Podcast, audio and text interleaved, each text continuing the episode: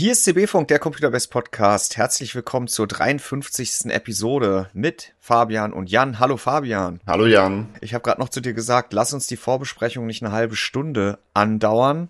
Jetzt sind's hm, 15 Minuten gewesen. Wir starten jetzt einfach. Wir haben ein volles Programm und ganz hinten raus ist uns gerade noch was eingefallen, über was wir heute nicht reden werden, weil du gefrotzelt hast, dass du für dein Streaming oder Podcast-PC demnächst einen 14.900 KS anschaffen musst, damit du endlich nie mehr irgendeine latency-bedingte Knackerei im Stream hast. Ja, das Thema verfolgt uns ja schon seit seit einem Jahr inzwischen, ne? dass es bei uns immer mal wieder vorkommt, sowohl bei dir als bei auch dir. bei mir. Bei dir ja. kam es doch am Anfang auch mal vor. Ja, so. da hatte ich den falschen USB-Port anscheinend für das Mikrofon genutzt. Das ist, das, das ist irgendwie kurz mal knackt in der Aufnahme und äh, du meintest dann ja zu mir, es liegt daran, dass dein PC nicht auf Höchstleistung eingestellt ist. Es gibt so eine komische Windows-Einstellung. Netzbetrieb und ja, Energiesparmodus oder so, wo ich auf beste Leistung stellen muss, aber auch nur für den Podcast, weil ansonsten verbraucht die Kiste irgendwie 100 Watt im Standby. Das wollen wir natürlich auch nicht. Deswegen äh, schalte ich das schon immer extra rum, aber teilweise knackt es trotzdem noch. Und ich weiß nicht wieso, weshalb, warum. Ich gehe davon aus, dass dein 5800 X3D es hinbekommen sollte, so eine Podcast-Tonspur aufzunehmen. Jan meinte ja. jetzt gerade, ich muss alle Hintergrundprogramme schließen. Das habe ich jetzt auch getan. Wir schauen mal, was passiert. Und wenn es nicht reicht, dann muss es halt wirklich die Kiste mit dem 14.900 KS werden. Nur für den ja. Podcast. Aber das Problem, was uns dann aufgefallen ist, das Ding wurde ja gar nicht vorgestellt. Ja. Wir hatten ja damit gerechnet, dass der eine Woche nach der CES analog des Vorjahres dann plötzlich gedroppt wird, aber ja, äh, Gelsinger hat dann am Ende der Keynote zwar das Mic gedroppt, aber nicht eine Woche später den 14900 KS, also. Oh Mann. Hm, gut, müssen wir mit dem Setup leben, was wir beide hier stehen haben. Bei mir ist es ein 5700X. Ich weiß gar nicht, taktet der höher? Ja, lange Rede, kurzer Sinn. Also wir haben das äh, Thema auf dem Schirm. Heute haben wir sowieso noch ein ganz anderes Thema bei dir. Du hast mal wieder die werten, lieben Nachbarn, die irgendwie die Bude direkt nochmal sanieren. Ich glaube, die sind immer noch dran. Fabian, wir haben ein so volles, gestrafftes Programm, denn das haben wir jetzt auch nicht alle Tage. Wir besprechen diese Woche gleich zwei Grafikkarten Neuvor, ja nicht Neuvorstellungen, Markteinführungen, die halt auch noch direkt heute zeitgleich erscheinen. Die eine ist äh, Super 2.0, die, und mal gucken, ob wir das alles fehlerfrei über die Lippen kriegen diese Woche, GeForce RTX 4070 Ti Super. Ja, also jeder, der, der Lust hat, der sich das hier am Abend anhört, der darf sich schon mal den Schnaps bereitstellen, wenn immer wie jemand von uns Super Thai sagt oder dann gleich bei der 7600 XT ein 6700 XT draus macht, dann dürft ihr einmal trinken. ja, wir machen das aber nicht, weil wir haben ja Mittwochmittag. Und das ist ein gutes Stichwort, äh, Fabian. Du hast die zweite Markteinführung schon genannt. Das ist die 7600 XT. Beide erscheinen heute am Mittwoch um 15 Uhr. Das NDA auf die UVP-Varianten der 4070 Ti Super. Noch sind alle nüchtern ist aber schon am gestrigen Dienstag gefallen. Heute um 15 Uhr fällt das NDA auf die teureren Varianten. Wir kennen das Spiel bei Nvidia und gleichzeitig fällt heute aber auch das einzige Testembargo auf alle Varianten der 7600 XT. Theoretisch haben wir sogar noch eine, ja nicht Neuvorstellung, aber zumindest einen Marktstart, äh, denn die 7900 GRE, also diese ominöse Golden Rabbit Edition, die zuerst anscheinend nur für China angedacht war, die dann auch hierzulande in Retail-Systemen aufgetaucht ist, also ähm, in Fertig-PCs und jetzt aber auch tatsächlich einzeln verkauft wird in Deutschland von, ich glaube, zwei, drei Händlern, aber hey, diesen Keil treiben wir nämlich noch zwischen die beiden Tests, die wir besprechen. Äh, die, die Reaktion von AMD auf die Super in Form der GRE und in Form von Preisanpassungen bei anderen Grafikkarten oder einer anderen Grafikkarte. Der 7900 XT. Dann kommt die RX 7600 XT, das habe ich jetzt sogar abgelesen, damit ich hier weiterhin fehlerfrei unterwegs bin und unsere Zuhörer nüchtern bleiben können. Äh, daraufhin gucken wir oder besprechen wir dann ganz kurz mal AFMF, Fabian äh, soll ich schon so sagen? FSR 3 für jede Radeon ich ich habe oh. eben schon, ähm, ich habe, ich weiß gar nicht mehr unter welchem Inhalt es war. Wir haben ja aktuell genug Inhalte, in, in dem es um Grafikkarten geht. Dieser ganze Podcast besteht auch wieder nur aus Grafikkarten. Es ist, man kann sich das glaube ich so vorstellen, als der arme Wolfgang ist ins Jahr gestartet. Äh, es klingelt an der Haustür, er macht die Tür auf und da steht ein Kipplaster am Steuer sitzen Lisa Sue und Jensen und Beep, ja. Beep. ah, naja, ja. Ähm, worauf wollte ich hinaus? Ich habe unter irgendeinem Inhalt gelesen, ja, man muss aber bei der ganzen Debatte bedenken, welche Grafikkarte man jetzt kauft. Wenn man eine RX 7000 oder 6000 kauft, dann hat man FSR 3 in jedem Spiel. Und ja. ich habe mir nur die Hände über den Kopf zusammengeschlagen, denn ja, ich sehe, worauf er hinaus will, aber nein, so stimmt das natürlich nicht. Und darauf gehen wir gleich nochmal kurz ein. Wir kommen genau, nicht drum herum. Wir reden über den Adrenaline 24.1.1.1, der ja auch, das ist ja auch wieder so ein typisches, ist es typisch AMD? Äh, angekündigt war er ja per Interview für den 24. Um, ähm, es war kein Freitag, insofern würde ich fast sagen, es ist nicht typisch AMD. Ah, okay, darüber sprechen wir. Dann äh, haben wir eine äh, Community-Frage oder Le Zuhörerfrage diese Woche, äh, auf die wir eingehen werden. Und die Sonntagsfrage zum Thema Early Access, die werden wir diese Woche aber wirklich nur anschneiden. Du hast da jede Menge Fragen gestellt äh, mit ausufernden Antwortmöglichkeiten und äh, ich denke, wir sind dann schon weit genug fortgeschritten, dass wir da heute dann mal nicht so dass wir alle betrunken sind bis dahin. ja, oder, der, oder genau unsere Zuhörer es auch nicht mehr in der Lage sein werden, da überhaupt noch zu folgen. Fangen wir an, Fabian. Wir hatten letzte Woche die 4070 Super, die auf der gleichen GPU-Basis mit dem gleichen Speicherausbau dank mehr Ausführungseinheiten und mehr TDP mhm. um die 20 Prozent, je nach Auflösung 50 bis 15 bis 20 Prozent gegenüber der Super zugelegt hat, deren Preispunkt übernimmt. Die Super wird 50 Euro günstiger. Und da war so ein bisschen dein Fazit, naja, eigentlich hat sich ja nicht viel getan. Die liegen preis-leistungsmäßig auf einer Linie. Ja, genau. Also so viel, also das ist, das ist halt immer diese unsägliche UVP gegen Marktpreisgeschichte. Können wir halt zum Start nicht sagen, wie sich die Marktpreise entwickeln. Aktuelle Situation ist halt, dass sie, dass diese Super-Variante halt genauso viel schneller ist, wie sie auch teurer ist. Und ich insofern damit kein attraktiveres Angebot sehe. Ich habe aber auch wiederum schon gesehen, ähm, mehrere Posts von Nutzern bei uns in der Community, die diese Grafikkarte bereits besitzen. Mhm. Also, ich meine, es ist ja auch keine schlechte Grafikkarte oder so, aber es ist halt kein anderes Angebot, als wir es bisher schon hatten. Genau, und wir, dann haben wir letzte Woche ja auch schon drüber gesprochen oder einen Ausblick, äh, einen Ausblick, kurz in die Glaskugel geguckt, was diese Woche dann mit der RTX 4070 Ti Super passieren wird.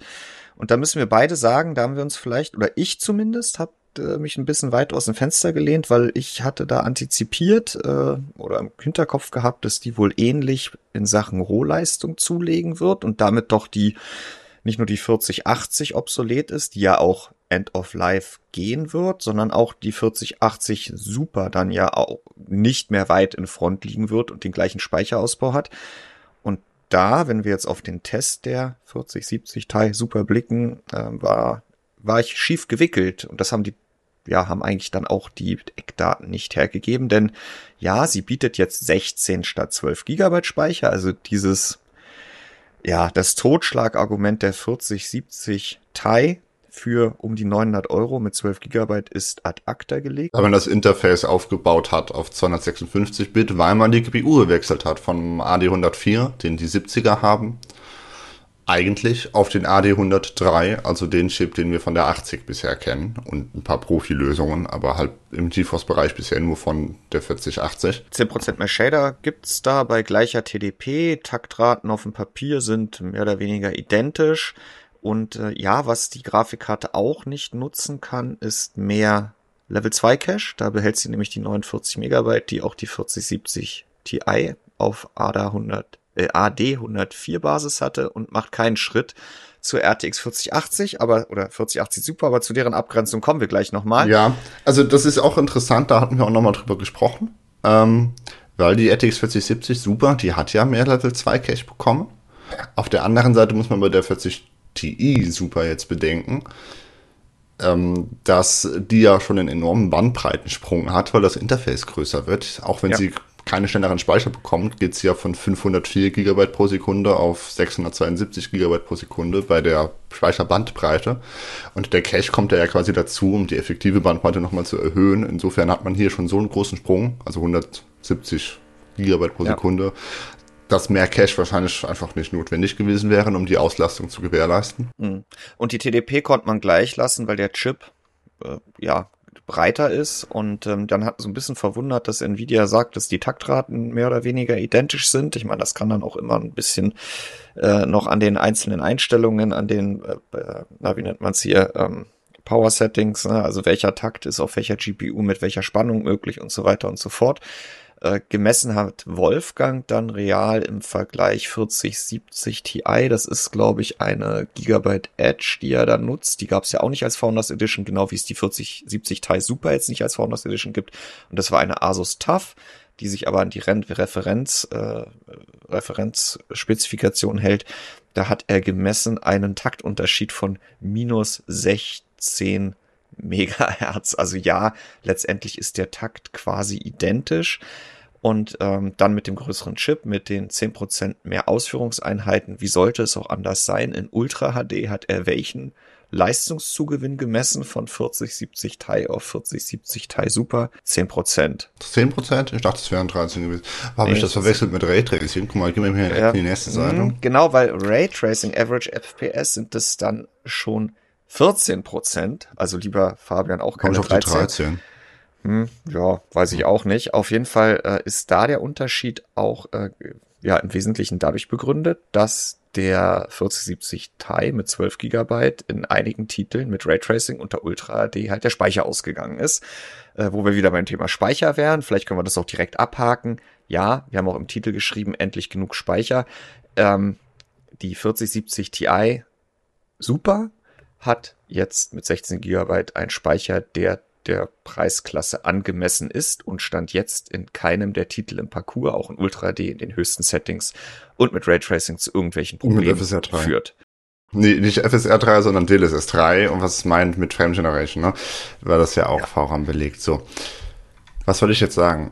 Ähm, ich habe es vergessen, was ich sagen wollte.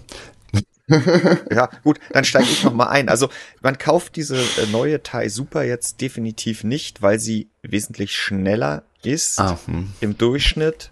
Auch in UAD sind das eben nur zehn Prozent. Wenn wir nochmal auf die anderen Auflösungen gucken, dann geht das immer weiter runter. In WQAD sind es neun Prozent.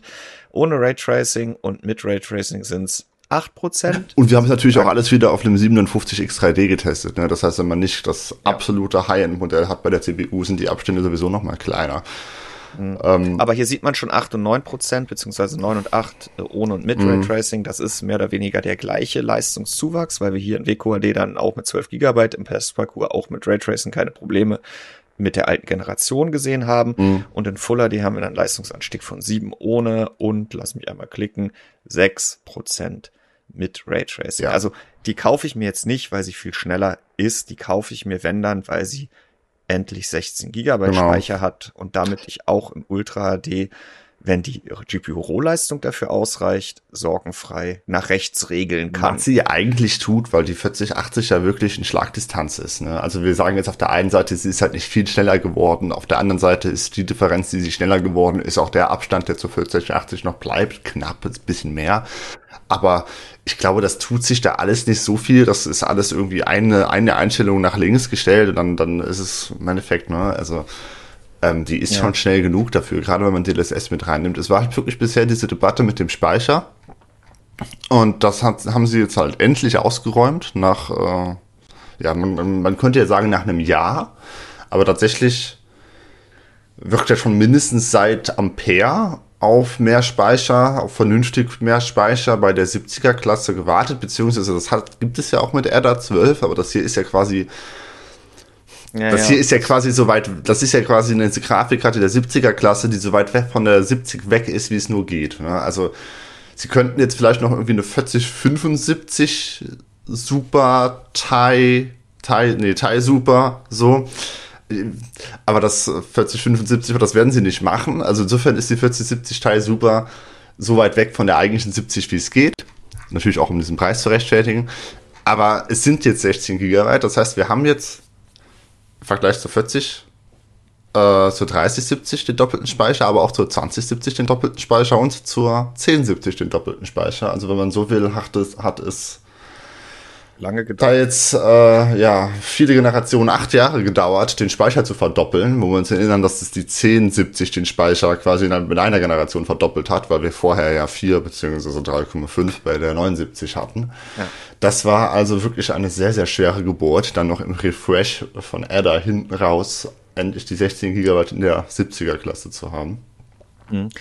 Was äh, ich jetzt gesehen habe in den Kommentaren häufig Thema war, war aber dieses Thema Speicherinterface und oder die Speicherbandbreite äh, oder dass der Level 2 Cache nicht gestiegen ist. Das hat schon viele Enthusiasten oder technikbegeisterte Community-Mitglieder schon umtrieben, weil, vorhin schon gesagt, der Takt ist gleich, 10% mehr Shader, das am Ende nicht mehr bei rumgekommen ist, wo doch das Speicherinterface so deutlich angestiegen ist. Ja, das ist, denke ich, eine große äh, Detailfrage wieder. Wenn man sich da ja. auf den Durchschnitt stürzt, dann mag der ernüchternd ja. sein, aber es wird halt auch wieder Spiele geben, wo es dann halt nach oben hin ausreißt. Mhm. Ähm, nach oben hin ist auch noch ein gutes Stichwort und du hast die 4080 ja schon genannt. Jetzt hatten wir vorher in Ultra HD einen Unterschied zwischen 4070 Ti und 4080 von 24 Prozent. Jetzt haben wir die 4080 noch 13 Prozent vor der Ti Super. Nächste Woche kommt ja noch die RTX 4080 Super, die den klein, laut Specsheet den kleinsten Fortschritt bringen wird. Best Case 5%. Das heißt, die Lücke ja. wird kleiner, zumal sie auch nicht mehr diesen 16 Gigabyte Vorteil hat, weil ja, also ich, Super ja auch. Ja, sie hat halt ein bisschen mehr Bandbreite und ein bisschen mehr Cache und ein bisschen schneller ist sie. Also ich vermute, dann haben Sagen wir so mal 16, 17, 18 19, 20 Prozent? 20 wäre schon, das, also wenn es, das ist 20 werden, weiß ich nicht, aber wir werden über 15 landen, so irgendwo im Bereich 15 bis 20 Prozent schneller. Ja, ähm, ja, du hast gestern ja intern schon äh, noch eine ganz, an, ganz interessante andere äh, Differenzierungsmetrik aufgemacht, das, das war tatsächlich erkoren hat. Ich weiß nicht mal, ob das Nvidia sein wird. Ähm, ich habe mich nur die ganze Zeit gefragt, okay, wenn wir jetzt halt diese Teil Super bekommen, die als 70er Klasse in Anführungszeichen auf ähm, die GPU der 80er Klasse in Anführungszeichen setzen wird. Ähm, gehen die Boardpartner dann hin denn es gibt ja, wie gesagt, keine Founders Edition. Äh, das heißt, es liegt alles nur an den Boardpartnern. Gehen die dann hin und nehmen einfach das PCB der 4080 mit dem Package der 4080, packen da dann halt eine teildeaktivierte GA100, äh, AD103 drauf und hm. ja, let's call it a day. Speicher sind ja auch schon drauf. Genau. Ja. Oder machen sie da wirklich was Neues für, damit sie die Kühler der 70er Klasse verwenden können? Denn wir haben ja bei den allermeisten Herstellern in der aktuellen Generation bei Nvidia drei kühler Ausbaustufen, wenn man so will. Wir haben in Anführungszeichen den fetten 450 Watt Kühler, der für die 4090 konzipiert ist und auch auf der 80 zu finden ist. Ähm, dann haben wir die mittlere Ausbaustufe, die wir auf allen 70er Karten haben und dann haben wir die kleine für die 4060 und 60 Ti. Und Jetzt dachte ich mir, okay, dann geht die 4070 Teil super bestimmt auf die große Ausbaustufe, also die richtig fetten Klotze. Mhm. Aber nein, sie bleibt beim, in Anführungszeichen, das ist jetzt ein bisschen despektierlich, beim 200 Watt Kühler der 4070. Äh, aber der ist auch schon groß und wir haben es ja auch im Test gesehen, der 4070 Teil super, äh, dass die TAF, wenn man sie im Quiet BIOS betreibt, was immer empfehlenswert ist, Performance BIOS ergibt nie Sinn für Spieler. Ähm, das haben wir direkt auch noch aus den Füßen dann jetzt. ja. ähm, dass die schon leise ist also die irgendwo bei 30, irgendwas 31 Dezibel oder so. Also das ist schon verdammt leise. Mhm. Nur wenn man halt wirklich sagt, ich will den ganz, ganz fetten Kühler haben. Oder einfach die richtig große Grafikkarte. ja. ich brauche die größte Grafikkarte. Dann äh, ja, bietet quasi der, der Griff zur 80 und dann halt auch der 80 Super, weil ich gehe fest davon aus, dass sie wieder den die großen Kühler haben wird. Dann bietet ja. der in der Hinsicht halt nochmal, ja, eventuell ein bisschen mehr Potenzial. Man muss auch bedenken, die 80 verbraucht ja nicht wirklich viel mehr als die 40 Thai. Äh, 40, 70 Thai oder 40 Thai Super. Ja, 35 die, Watt. Ja, genau. Und äh, beziehungsweise, wir haben jetzt gesehen, die 40, 70 Thai Super verbraucht eher 290. Das heißt, dann wären es nur noch 30. Wir wissen von der 40, 80, die liegt eigentlich mal ein bisschen unten, äh, immer ein bisschen drunter unter ihren 320. Keine Ahnung, vielleicht reißt, reißt die Super das jetzt komplett aus, aber ähm, Im Endeffekt ist es nicht viel mehr, aber der Kühler ist noch größer, das heißt, äh, sie wird auch nicht lauter sein. Das bleibt also quasi das Unterscheidungskriterium auch noch. Ich habe mir das angeschaut bei MSI, Asus, Gigabyte, Zotac und habe mir noch so ein Pallet und ein Gainwell oder sowas rausgegriffen. Das hat da eigentlich überall entsprechend gepasst. Glaubst du eher, die machen das aufgrund von Produktsegmentierung, dass man genau das eben weiterhin dem Kunden so präsentieren möchte? Die 70er hat halt einfach ein anderes Kühlsystem als die 80er und nicht um Kosten zu sparen. Ich weiß es nicht. Also ich, das ist ja zum einen auch ein Thema, dass das irgendwie, also dessen sich gefühlt niemand wirklich so gewahr ist. Es ist wahrscheinlich auch nicht so unbedingt relevant, weil die Kühler ja durchaus skalieren mit der entsprechenden Leistungsaufnahme. Ich dachte halt nur, es wäre ja theoretisch der, ja, der Weg des geringeren Widerstandes bei der 4070 ja, Teil super, jetzt halt einfach nur die GPU zu tauschen. Genau, ja. ja. Aber man hat es halt tatsächlich ja, auch wenn man, wenn man sich dann die Aussparungen hinten im PC, äh, in, in der Backplate anschaut und dann halt auf die Rückseite der GPU quasi schaut, wo die Kondensatoren sind. Das ist auch nicht das Kondensator-Layout, wie wir es von der 4080 kennen. Also das wird, ist auch irgendwie mhm. anderes PCB, anderes Package. Äh, das, äh, da ist nochmal was Neues gemacht worden. Kommen wir jetzt dann nochmal zurück auf den Vergleich zu AMD. Die, der Leistungszuwachs war jetzt hm, kleiner, als ich es letzte Woche noch in, in ja, in, in der Glaskugel gesehen habe, aber letztendlich so, wie man es auf Grundlage der Spezifikation eher erwarten sollte, eher bei 10, maximal 10 Prozent, denn Richtung 20 Prozent. Und damit hat es die 4070 Ti Super jetzt geschafft, in den Rasterizer Benchmarks von Wolfgang in UHD einen Prozentpunkt vor die 7900 XT zu klettern, wo sie zuletzt dann äh, 8, 9 Prozent hinten lag als normale Thai. Und je nach Auflösung oder je geringer die Auflösung, desto hm, weiter fällt sie zurück, ist übertrieben. Also äh, es liegt dann in WQAD liegt die 7900 XT ohne Raytracing weiterhin zwei Prozent in Front und in Full HD sind es auch zwei Prozent. Sagen wir mal, unterm Strich sind jetzt beide Grafikkarten, wenn ich Raytracing nicht nutze, gleich schnell. Wenn ich Raytracing nutze, dann hat ja die 4070 Ti Super jetzt sogar noch ihren in UHD ihren äh, VRAM-Malus abgelegt, dann sehen wir da in äh, UHD einen Vorteil gegenüber der XT von 30 Prozent und der ändert sich auch nicht großartig. Äh, wenn ich in niedrigerer Auflösung sehe, 28 Prozent sind es dann in WQHD und in Full HD sind es 26 Prozent. Also gleiche Entwicklung zu sehen, je niedriger die Auflösung, desto stärker werden die Radions was, was sagt uns das jetzt, Fabian? Bisher war die Thai super, die hatte nur 12 Gigabyte, was immer mal wirklich schon zu handfesten Problemen führen kann. Äh, sie war auch von der Rohleistung her langsamer und sie war teurer und äh sie war halt eine Grafikkarte in einer Preisklasse, wo es, äh, denke ich, keinen Sinn ergeben hat, da zu kaufen, wenn man nicht auch in UHD spielt. Auch in einer Leistungsklasse, die für WQHD in vielerlei Hinsicht schon gar nicht mehr notwendig war. Wenn, wenn man ja. natürlich WQAD gespielt hat, okay, konnte man irgendwo rechtfertigen, aber ich hätte es halt nicht empfohlen. Ähm, deswegen war diese Grafikkarte, weil sie für UHD halt einfach zu wenig Speicher hatte, um zukunftssicher zu sein, eigentlich immer raus. Und ich habe das schon immer so gesagt, von wegen, das ist keine Empfehlung, die existiert auf dem Markt quasi nicht, weil es ja. gibt keinen Markt für eine Grafikkarte mit WQHD-Ausbau und, und UHD-Bepreisung. Mhm. Und das hat man jetzt gelöst, ähm, dass es hier jetzt wieder 10% mehr Leistung gibt oder 13 oder 14. Ähm, geschenkt ist meiner Meinung nach nach wie vor kein Kriterium. Ich hoffe, oder ich würde es generell immer äh, so sehen, wenn man auf eine Grafikkarte upgradet, dann sollten 10% Unterschied zwischen zwei Modellen keinen Unterschied machen. Mhm. Also, wenn du jetzt von einer 2070 kommst oder einer 2080 oder sowas, dann sind die beide sehr, sehr viel schneller. Aber wenn du jetzt natürlich von der 3070 Ti kommst, dann ja, okay, das ist auch noch vertretbar, aber dann sind die auch ja, beide immer klar. noch schneller. Ne? Also es ist nicht so, dass, dass man dann halt irgendwie sagt, okay, 10% mehr oder weniger, das macht jetzt den riesigen Unterschied aus. Deswegen würde ich das genauso wie bei 4070 zu Super, zu 7800 XT jetzt nicht als das gravierende Argument nehmen. Ähm, was ich da ja als gravierendes Argument genommen habe, war, dass äh, DLSS in WQHD oder QHD oder was auch immer, UWQHD, äh, dass wir da einen großen Vorteil haben gegenüber FSR. Jetzt haben wir hier UHD im UHD mit hier ist es ja nicht ganz so gravierend, der mhm. Unterschied. Man kann ja FSR Quality da einwandfrei verwenden. Ähm, ja, insofern ist die GeForce jetzt, finde ich, in dieser Preisregion deutlich attraktiver, beziehungsweise überhaupt mal attraktiv geworden, weil ähm, äh, Nvidia diese Lücke zwischen 4070 und 4080 im Grunde genommen ja bisher AMD überlassen hat.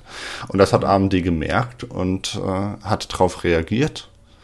Ja, genau. Schon letzte Woche, ich glaube, einen Tag oder am Tag der Veröffentlichung der 4070, aber damit hatte das ja eigentlich gar nichts zu tun, äh, denn sie haben die RX 7900 XT auf ab 769 Euro mit, ich glaube, weiter nur einem Partner, nämlich AS-Rock, bei einem Händler, nämlich Mind Factory gesenkt, wo es die dann aber auch gleich noch im Mindstar 185 Stück für 739 Euro gegeben hat. Mhm. Ähm, ja, und das war ganz klar, zielte das auf das, was wir diese Woche gesehen haben, nämlich die eben besprochene RTX 4070 Ti Super. Äh, ich glaube, bei, bei mir sind die Zuhörer immer noch schnapsfrei. Du, bist schon einmal, hast dich erwischt, oder? Ach je, Aber das kann sein, ja. ähm, genau, also wenn man jetzt erstmal wieder Raytracing ausblendet, dann ist diese AMD-Grafikkarte, also die 7900 XT, äh, mit ihrem gesenkten Preis jetzt halt plötzlich sehr attraktiv geworden man bekommt im Grunde genommen die Leistung, die, die Restern-Leistung, wie man sie jetzt von der 4070 Teil Super kennt, für, ich glaube, über 100 Euro weniger. Ja, in der Spitze fast 200. Ne? In der Spitze Aber, fast 200 ähm, Euro weniger. Ja, man muss halt auch wieder da abwarten. Man vergleicht jetzt wieder UVP mit Marktpreis. Da hatten wir ja eben ja, ja, abwarten, was passiert. Aber aktuell sieht es erstmal... AMD nennt es ja auch einen Aktionspreis, ohne ja. dass sie die Aktion genau äh, ausführen. Ich gehe davon aus, dass die Preise nie wieder hochgehen werden. Ja, das ist ein Euphemismus für, wir müssen die Produkte günstiger machen. Also. Ja, aber es, es ist, ist, halt bisher noch nicht breit erfolgt. Ne? Also nee. Also ja, es sind viele ja. Modelle sind günstiger geworden, aber diese diese knapp über 700 Euro Preise, das betrifft bisher halt nur dieses, die, den einen Hersteller bei dem einen Händler. Deswegen halt Marktpreise abwarten Gut, und sonst sagst du, hat sich dann letztendlich außer mit dem Speicher ja wieder nicht viel geändert. Wenn ich Raytracing spielen möchte. Ja, aber offensichtlich hat sich ja sehr viel geändert, denn AMD hat diese Preissenkung, also auch wenn sie es jetzt so nicht nennen, aber die kam dir jetzt nur wegen dieser Grafikkarte. Also sie hat ja wirklich für Änderungen in diesem gesamten äh, Marktsegment. Äh, ja, wegen dem Speicher. Ja, genau. Also das ist natürlich auch schon ja. wieder ein bisschen amüsant, dass jetzt halt ausgerechnet Nvidia einen Preiskampf gestartet hat und AMD darauf reagiert. Ähm, aber äh, es kam jetzt mal Bewegung rein und offensichtlich liegt das einfach daran, dass diese Grafikkarte, also die 4070 Teil Super, dass die jetzt plötzlich ein sehr attraktives Angebot darstellt in, dieser, in diesem Vakuum zwischen 4070 Super und 4080, das Nvidia bisher nicht attraktiv bedient hat. Mhm. Und äh, wenn man halt sagt, ich will einen UHD-Einstieg haben bei Nvidia, hat man jetzt endlich eine 16 GB Grafikkarte für unter 1000 Euro. Ähm, mhm. Wenn man sagt, ich habe auf Raytracing und das RTX-Feature-Set, was auch immer, ja, dann muss man dann halt die, oder kann man dann, denke ich, nicht unbedingt schlechten Gewissens diese 200 Euro Aufpreis auch bezahlen, wenn man sagt, ich möchte nur Resterizer spielen, dann hat man jetzt auch aufgrund dieser Grafikkarte eine günstigere 7900 XT, also insofern. Und wir haben ja auch in dem Test am Ende wieder gefragt, was wäre Stand, heu Stand heute dein Favorit? Äh, damit man sich entscheiden muss, äh, gibt's äh, oder gab es auch wieder nur drei Alternativen, nämlich einmal die Thai Super, dann den Vorgänger Thai und dann die Radeon X 7900 XT. Der eine oder andere hat gesagt, ne, aber die eigentliche Alternative ist doch die XTX, die noch ein bisschen schneller ist und ja auch weiter im Preis sinkt und in der Tat von oben liegt jetzt im Preis näher dran, auf ne? dem genau äh, mit äh, eher dem Preis der 4070 Thai Super nahe kommt. Äh, aber ja, wir haben es jetzt so gestellt, wie wir es gestellt haben und wollten eher äh, nach unten uns orientieren in der Preisliste. Und da haben von 1160 Teilnehmern 55,9 Prozent die GeForce gewählt, also die Thai Super. 2,8 Prozent die alte Thai. Das ist so ein bisschen wie mit der 4070 letzte Woche. Ja, also hier kann ich es halt noch weniger verstehen, weil genau. die halt, wie gesagt, nur 12 Gigabyte hat, aber sie ist halt auch schon günstiger geworden. Aber trotzdem finde ich sie nicht attraktiv. Genau, und das, bei der Letz letzte Woche hast du ja gesagt, na ja, also gut, die eine, die neue ist zwar 20 Prozent schneller, aber ich würde immer den günstigsten VRAM einstellen. Nicht, nicht per se, nicht nehmen. immer, aber tendenziell. Und ja, also natürlich finde ich die 70 attraktiver als die 4070 Super und vor allem attraktiver als die 4070 Di nach wie vor. Aber 41 Prozent hat man gesagt, sie würden die Radeon RX 7900 XT mhm. nehmen. Also 56 zu 41 Prozent, durchaus knappes Rennen und sicherlich damit begründet, ob ich jetzt auch äh, bei der GeForce äh, von den CUDA-Fähigkeiten noch profitieren kann oder will. Äh, vielleicht gibt es ja auch den einen oder anderen, der Large Language Models äh, nutzt auf seiner Grafikkarte und für den einzig unter Line-Speicher zählt. Ja, dann hat er auch die RX 7900 XT plötzlich da noch einen 4 ja. GB Vorteil. Also auf, ja, diesen, auf diesen 20 GB Speicher ähm ich würde halt sagen, das ist im aktu aktuell oder auch mit Blick auf die nächsten Jahre ist das halt eigentlich kein Argument. Also ob ich jetzt 16 oder 20 Gigabyte habe, das wird, denke ich, keinen Ausschlag machen. Auch in UHD wird einmal aufgetreten in den nächsten paar Jahren sehe ich das jetzt noch nicht, dass wir wirklich flächendeckend irgendwie oder dass wir überhaupt generell Spiele haben, für die 16 Gigabyte dann nicht ausreichen und 20 schon.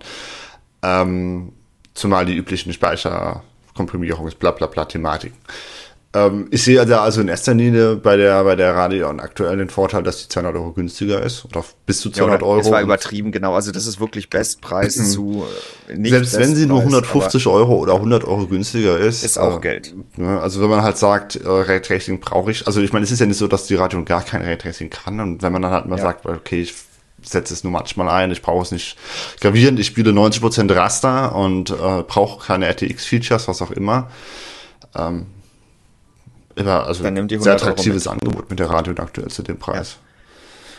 Dann war das ja nicht die einzige Reaktion. Du hast es vorhin auch schon angesprochen. AMD hat ja parallel auch noch erst angekündigt. Das ist so ein bisschen, ja, also ich habe mit der Preissenkung der Radeon RX 7 oder mit dem Aktionspreis der 7900 XT hatten sie gleichzeitig ja auch Aktionspreise für Komplettsysteme mit Radeon RX 7900 GRE angekündigt. Und da hatten sie dann interessanterweise auch wieder ein System genannt von Memory PC. War vielen vielleicht noch gar kein Begriff bis zum letzten Jahr, wo ja Memory PC auch der erste Hersteller war oder komplett. Ja, da frage ich mich halt auch, wie sind sie denn ausgerechnet an denen? Also ich habe von dem auch noch nie ja. vorher was gehört. Und da frage ich mich halt wirklich, wie kommt sowas zustande? Aber ich frage mich genauso auch, wie Nvidia damals zu Notebooks billiger kam, um die Founders Editions zu vertreiben. Also ja. warum? Zurück zur Gre. Ja. Das war die offizielle Ankündigung und dann tauchten aber am Folgetag, am gleichen Tag, zwei Tage später, äh, im Preisvergleich und letztendlich getrieben durch neue Listungen bei Mindfactory und anderen Shops äh, wiederum auch da wieder interessanterweise AS Rock Custom Designs der GRE auf. Bisher gelistet wurde immer nur die eine Variante von XFX, wobei das seitdem die gelistet wird, das Referenzdesign ist. Und soweit ich das gesehen habe und mitbekommen habe, auch in Deutschland eben wie angekündigt nie separat zu kaufen gewesen ist, äh, gab es jetzt ab Lager ab hilf mir auf die Beine, 529, 579 Euro, glaube ich, äh, die GRE zu kaufen, separat.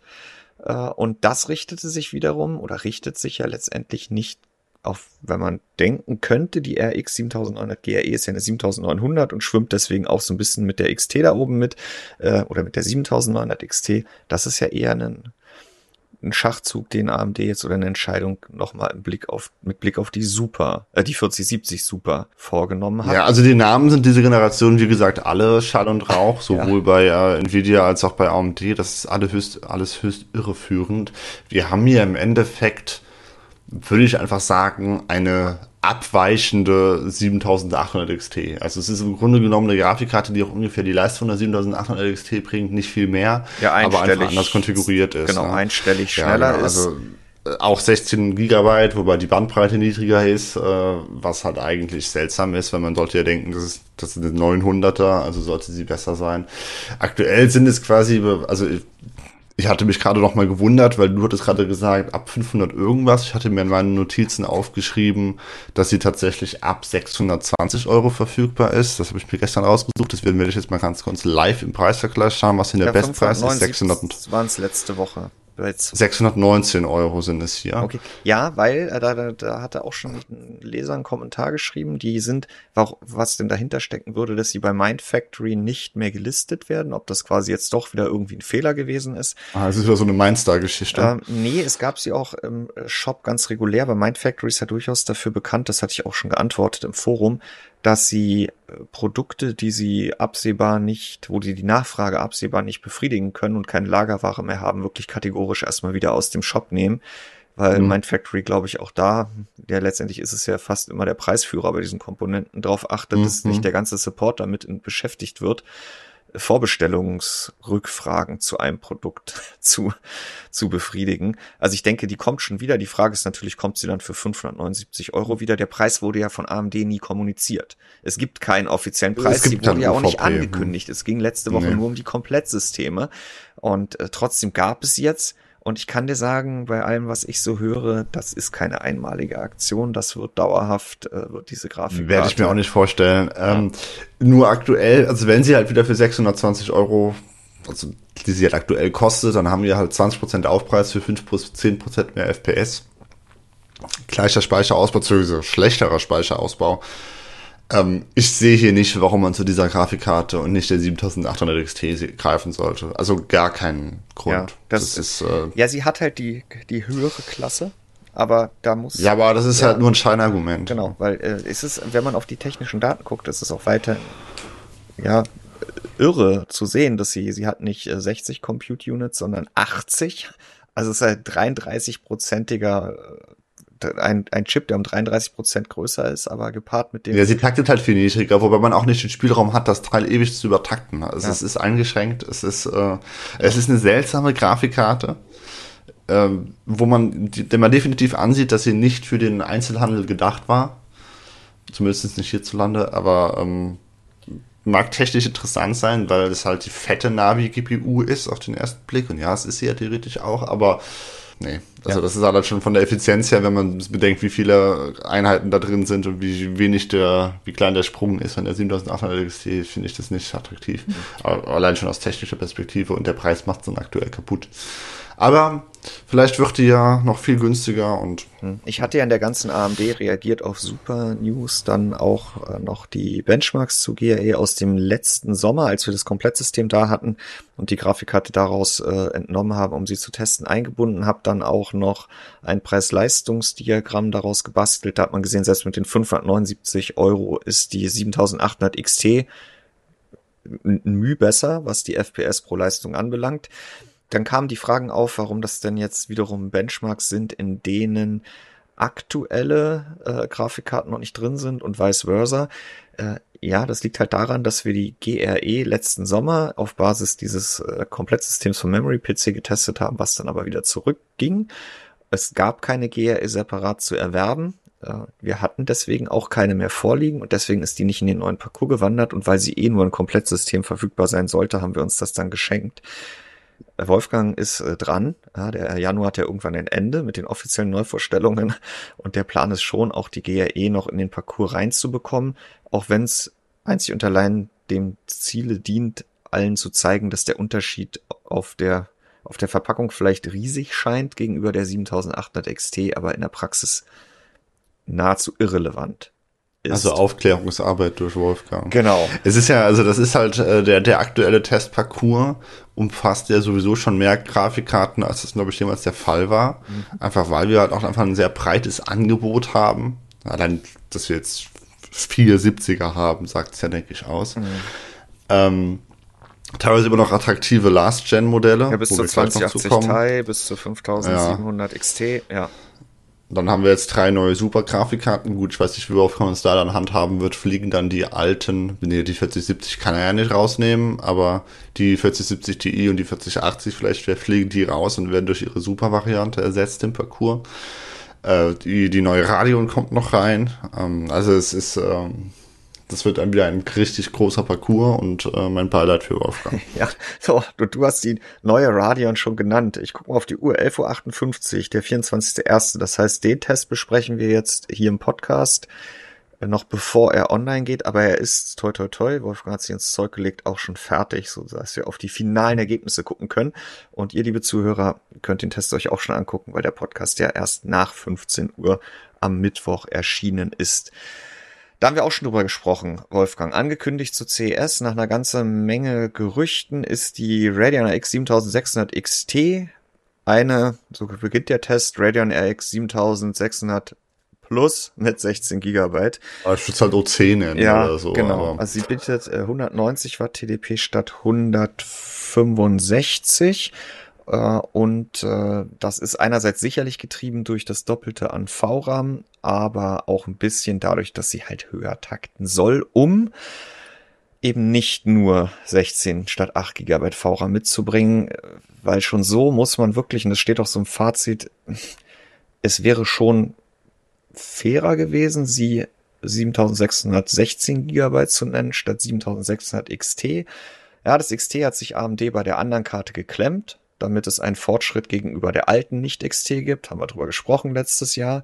Und jetzt holen sie es wieder. Ja, also den Fortschritt gegen der, gegenüber der alten Nicht-XT hätte es ja sowieso gegeben, aber hätten sie sie XT genannt, hätte es keinen Fortschritt gegenüber der alten Oder XT gegeben. sehr klein einstellig. Und weil ja. sie das Teil jetzt auf 190 Watt geprügelt haben, der arme kleine Navi 33, äh, haben sie es geschafft, dann nochmal 9%, F 9 FPS rauszuholen, beziehungsweise wenn man, und das ist halt das große Ding, es gibt ja Ausreißer wegen des Speichers, die halt vorher gar nicht liefen. Ratchet Clank ist jetzt hier der Fall. Mhm. Das läuft halt viel, viel, viel, viel besser. Äh, also es lief vorher gar nicht gut und jetzt läuft es halt gut, weil das mit 8 GB auch in Full HD schon nicht zurechtkam. Du bist zu schnell. Aber du wenn man, zu schnell. Ja, ja, ja, ja. Aber wenn man das mal kurz aus dem Rating rausnimmt, dann sind es nur noch 6%, die sie schneller ist.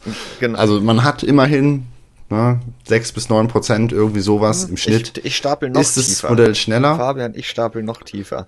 Äh, Wolfgang guckt sich ja in 23 Spielen immer die Taktraten an und wenn man das erstmal macht, kommt mhm. man auf einen Taktvorteil der neuen Variante von 71 Megahertz äh, auf einem Taktniveau von 2,7 Gigahertz. Und ähm, da muss man aber schon berücksichtigen, dass äh, die alte Variante in einer Reihe von Spielen nur so hoch taktet, wie sie taktet, weil sie nicht richtig ausgelastet wird, weil der Speicher überläuft. Das hat oh sich Wolfgang auch noch angeguckt und dann haben wir einen Taktvorteil von 102 Megahertz. Also wenn ich nur die Spiele betrachte, wo beide Grafikkarten keine Probleme mit dem Speicher haben. Ja. Es ist traurig. So, den haben wir. Das ist der, das rechtfertigt den XT-Suffix auf aus, aus Perspektive der GPU-Rohleistung, die ja ansonsten identisch konfiguriert ist. Und wenn man jetzt die gleichen Spiele rausnimmt aus dem Rating, dann kommt man am Ende auf einen Leistungsvorteil von unter vier Prozent. Ja, also da hast du das, was ich quasi schon andeuten wollte, doch mal ganz methodisch gerade gemacht. Ähm, es ist wirklich nur eine OC-Variante und dann ist es halt eine OC-Variante einer Grafikkarte, wo ich sagen würde, es gibt gar keinen Sinn, die zu übertakten, weil jetzt haben wir im Endeffekt also 195 Watt hat Wolfgang gemessen im Schnitt bei ähm, Full HD. 195 Watt, das ist im Endeffekt das Niveau, auf dem eine 4070 liegt, ohne Super. Mhm. Aber die 4070, die ist halt, äh, wenn ich jetzt mal kurz das Diagramm aufrufe hier mit äh, Raytracing in Full HD, doppelt so schnell. Mhm. Ja, bei gleichem Verbrauch, also es ist absurd. Äh, kommen wir trotzdem nochmal zurück zum Rating. Also ohne die ganzen Spieler, die, ohne die Titel in den 23 Titeln, die Probleme mit 8 GB VRAM machen, in Full HD. Also diese Titel gibt mhm. es ja, ne? Und die, die Karten stemmen grundsätzlich Full HD alle Details, aber es gibt dann eben in den 23 relativ aktuellen Spielen oder sehr aktuellen Spielen gibt es einige, die nur aufgrund des Speicherausbaus dann doch nicht so laufen, wie sie sollen. Äh, landen wir am Ende eben nicht bei um die 4% Leistungszuwachs, sondern 9. Und da hast du gerade einen Titel schon angesprochen, der dafür sorgt. Das ist Ratchet Clank. Da könnte man jetzt ja auch wieder sagen, naja, komm, Full HD, 8 Gigabyte, was redet ihr hier eigentlich wieder? Das ist doch, also, so, äh, ganz konkret. Es gibt auch wieder genug komische YouTube-Videos, die sagen, dass auch in UHD noch alles mit 8 Gigabyte läuft. Ich finde es seltsam. So, je nachdem, was man einstellt, mag das vielleicht funktionieren. Aber jetzt gucken wir uns mal an, äh, wenn man in Ratchet Clank Full HD ohne Raytracing alle Regler auf rechts stellt, weil man sagt, Mensch, ich habe doch hier eine 7600 oder eine 4060 gekauft, das sind doch aktuelle Grafikkarten. Ich habe doch gehört, das geht doch ab wie Sau, da gibt's doch die 4090 und wie so weiter und so fort. Dann habe ich mit einer 7600 46 FPS Durchschnitt und 28 FPS Frame Times und das spielt sich einfach nicht gut, weil es gibt auch noch größere Haker. Wolfgang sagt, es ist nicht spielbar und ich habe es gesehen, es ist halt nicht spielbar. Das will man so nicht machen ja, ich kann die Texturdetails zurückdrehen, dann läuft es wieder, aber warum sollte ich denn jetzt zeigt mir die 7600 XT mit 16 GB, dass ich mit 80 FPS und 64 FPS Frame Times butterweich in Full HD dieses relativ aktuelle, auch schick anzusehende Spiel mit allen Regeln rechts spielen kann.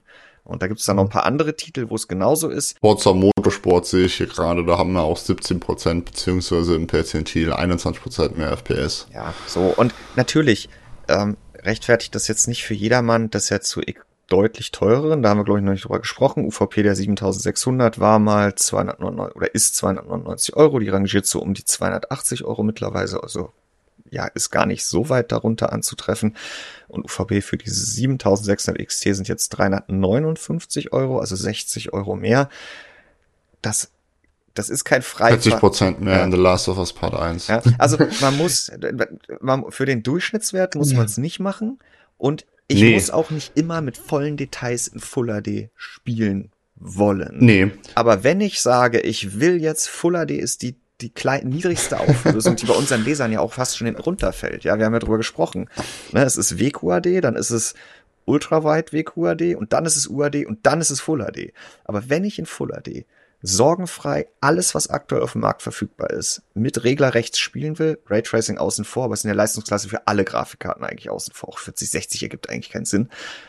Dann musst du halt mit 16 oder nicht mit 8 GB gehen. Und dann, ja. Das, also das Problem ist zum einen das, was du gerade schon gesagt hast, ne? es ist einfach nicht zukunftsfähig, sich so ein Modell mit 8 GB zu kaufen, selbst für Full HD. Das ist im Endeffekt sind alle 8 GB Grafikkarten 720p Grafikkarten. Man sollte sich keine Grafikkarte mit 8 GB mehr kaufen, wenn man nicht vorhat, die in 720p zu verwenden. Jede Auflösung darüber ist zu viel. So, das zum einen. Das besonders gravierende ist aber, oder das es besonders schlimm macht, dass wir aus der vorherigen Generation immer noch zwei sehr gute oder in dem Preissegment ja. zumindest sehr attraktive 12 GB Varianten haben. Die 3060 12 GB und die 6700 XT 12 GB.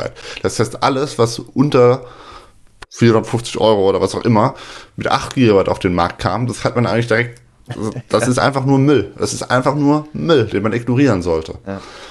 Und äh, aus dieser Mülljauchegrube schafft es die 7600 XT beziehungsweise die 7600 OC 16 Gigawatt Variante ähm, jetzt halt raus. Also die 16 Gigabyte reichen ihr jetzt, um zumindestens so auf die, um die Wahrnehmungsschwelle einfach zu über, mhm. zu überschreiten. Jetzt gibt es diese Grafikkarte. Vorher war sie keine Option. Jetzt ist sie theoretisch eine Option. Ist sie deswegen jetzt eine gute Option? Ich habe mich halt gefragt, okay, was versuchen sie denn jetzt damit? Reicht es jetzt, um die sehr beliebte und nicht zu Recht, äh, also nicht zu Unrecht meine ich, sehr beliebte 6700 XT abzulösen? Ähm, und sehe ich eigentlich nicht, denn die 6700 XT, nicht die 7600 XT. ja. Also das, das, ne, das RDNA 2 Modell ja, der letzten Generation. Die, die 6700 XT hat nämlich 12 GB und das macht den Full HD, ob ich jetzt 12 oder 16 habe, ist da ist erstmal dahingestellt und in den WQHD ist es teilweise auch noch dahingestellt, wobei die inzwischen wahrscheinlich beide zu wenig Leistung haben, um aktuelle Spiele in WQHD ja. zu spielen. Und bei älteren reicht es sowieso, bei älteren also. Hm. Aber 12 oder 16 macht in der Preisklasse, in der Leistungsklasse keinen Unterschied. Sie hat aber 384 GB pro Sekunde statt 288 bei der Speicherbandbreite. Das heißt, sie ist sowieso noch besser aufgestellt, selbst wenn man mal in eine höhere Auflösung geht. Sie ist über 16 PC Express Lines angebunden und nicht nur über 8. Das heißt, wenn man ein altes System hat, das man aufrüstet mit einem PC Express 3.0 Mainboard, ja, dann, dann ist die äh, 7600 XT eh schon wieder raus oder die 7600 auch. Ja, wobei er ja fast nie der Speicher Nicht K.O.-Kriterium, aber und dann ist sie außerdem genauso effizient, weil diese All XT-Variante, die neue hier, die ist ja einfach das ineffizienteste Stück RDNA 3, das AMD jemals auf den Markt gebracht hat.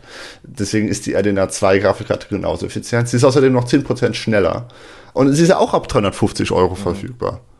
Ja, also, also aktuell. Es ist nach wie vor so, dass man, wenn man eine best gute Grafikkarte haben will, mit, mit Perspektive, in, im Low Budget, also Low Budget, es ist ja nicht mal so Low Budget, aber halt in der Preisklasse unter 300, äh, unter 400 Euro, man muss zur Last Gen greifen. Ändert sich nichts. Sieht, für mich. Sieht Wolfgang anders, der wird jetzt die RX 7600 XT nehmen, weil neuer, weil eben nicht Last Gen weil du nie weißt, wie es, also ja, Stand heute gibt es Angebote mit 350 Euro. Es gibt aber auch schon Shops, da geht das äh, bei deutlich über 400 oder teilweise 500 Euro los. Also da ist bei der 6700 XT ein ich würde sagen. Äh, da steht ein Fragezeichen hinter der Verfügbarkeit, ja, ja das sehe ich. Ja. Aber dann, deswegen, solange sie noch verfügbar ist zu dem Preis. Ja, kann man die auch kaufen, zumal es jetzt ja auch mit den Sachen, die wir gleich noch besprechen werden, äh, nichts gibt, was die 6700 XT nicht kann, außer AV1 Encoding, was die 7600 XT wiederum kann. Ja, bei 3060 hast du noch angesprochen, 12 Gigabyte da ist sie dann schon 27 Prozent schneller als äh, das, was wir, äh, also äh, hier in unserem Parcours in Fuller, Parcours in Full HD. Mhm. Also wenn ich jetzt, sage ich mal, einen Full HD Einsteiger Sorg haben möchte mit genügend RAM und sage, deswegen ist alles, was 8 Gigabyte hat, raus, äh, habe ich hier natürlich auch einen enormen Leistungsunterschied schon. 27 Prozent sind jetzt nicht von der Hand zu weisen. Ja, aber das sind ja das, also auf der einen Seite stimmt das, ja. Mhm. Ist ja halt die Frage, wie skaliert das auch wieder mit dem Preis, also mit dem FPS pro Euro Verhältnis. Ne? Ja. Also wenn es da dann halt wieder darauf hinausläuft, dass es das gleiche pro FPS kostet, dann ähm, ja, ja, also es ist ja nicht so, dass ich mehr Leistung für mein Geld bekomme, sondern ich bezahle halt mehr Geld für mehr Leistung. Die Frage ist halt wieder, woher man kommt. Äh, tendenziell ist dann die 60er-Klasse ja eine Klasse, wo man noch seltener upgradet, als es jetzt bei Enthusiasten der Fall ist, die sich eine 80 kaufen, eine 90 oder eine 70. Ähm, wenn man jetzt halt von einer äh, 2060 kommt, 2060 Super, okay, ja. Ja, und die 3060 gibt es ab 280 Euro. Also klar, das sind dann nochmal 90 Euro weniger, ne? Aber wenn man jetzt halt irgendwie von einer 1660 kommt Euro. oder von einer, von einer, von einer 1070 oder sowas oder von einer 5800X, äh, nee, nicht 5800X, von einer 580X, RX 5000, RX 580X. Ja. Die gab es doch, oder nicht? Ja, ja, ja. Also wenn man von sowas Älterem kommt, ne? Also wenn man wirklich nur alle zwei Generationen mal eine Grafikkarte im Bereich 300 Euro kauft oder so, was ja überhaupt nicht abwertend gemeint sein soll, dann sind diese 27 Prozent auch wieder bö. Und die GeForce hat halt den DLSS-Vorteil. Wir sind hier in Full HD, das heißt FSR kannst du komplett knicken. Ähm, aber im Endeffekt, lass, la, lass uns nochmal auf Intel zu sprechen kommen. Intel hat interessanterweise extra nochmal einen neuen Treiber rausgeschickt, vorab äh, an die Presse, der äh, nochmal Intel Arc A77 und A57 pushen soll. Ja, die gibt's auch noch in der Klasse, ja, das stimmt. Ja, so, genau, die hat auch 16 GB, die Arc A77. Mhm. Die Ergebnisse, die ihr bei uns im Test der 7600 XT seht, sind schon die Intel mit neuem Treiberergebnisse. Witzigerweise bei der A77 gibt es in jedem Spiel Bewegungen. Unterm Strich kommt sie genau da raus, wo sie vorher lag. Was Wolfgang aufgefallen ist, ist, dass die A57 ein Mühe besser bei rumkommt, weil sie in einigen Titeln mit ihren 8 GB Speicher weniger Probleme macht als vorher. Also da scheint Intel definitiv dran gewerkelt zu haben. Äh, trotzdem sprechen wir halt von einem Leistungsunterschied der 7600 XT auf die A77 von 20% Vorsprung oder 19 und auf die A57 von 30%. Äh, ja, die A77 ist 20, 30 Euro günstiger. Die gibt's ab 330, 340 Euro. Äh, kleiner Fun Fact, äh, Wolfgang hat diesen neuen Treiber bei sich aufs Testsystem geschmissen. Gestern war ich live vor Ort und dabei.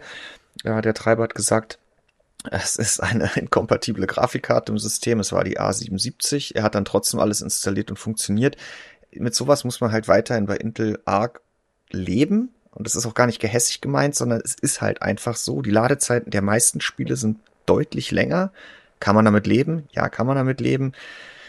Äh, aber ja, also Intel ist da auf jeden Fall sich dessen bewusst, dass die RX 7600 XT diesen 16 GB Speicher unterhalb von 400 Euro Punkt, den Intel zuletzt exklusiv hatte, jetzt mhm. einkassiert und schneller ist und nicht unbedingt viel mehr kosten wird und es ist halt nicht Ja, sie hat also genau, sie hat ja jetzt schon mit ihrem UVP, sie 359 äh, oder was, hat sie schon das bessere Preis-Leistungs-Verhältnis als ja. die ARC A77. Und wenn der Radeon das bessere Preis-Leistungsverhältnis als die ARC hat, dann ist die ARC so, also ne? Ja, das ja, ist dann ist sie für den generellen Gamer erstmal obsolet. Genau. Äh, so, dann hattest du gerade noch die 60er, die so viel kaufen angesprochen. Da kann ich ja hier schon mal droppen, dass wir uns nach einem äh, Generationenvergleich von Radeon und äh, jetzt zuletzt der 70er-Serie von GeForce als nächstes die 60er-Serie der GeForce angucken werden.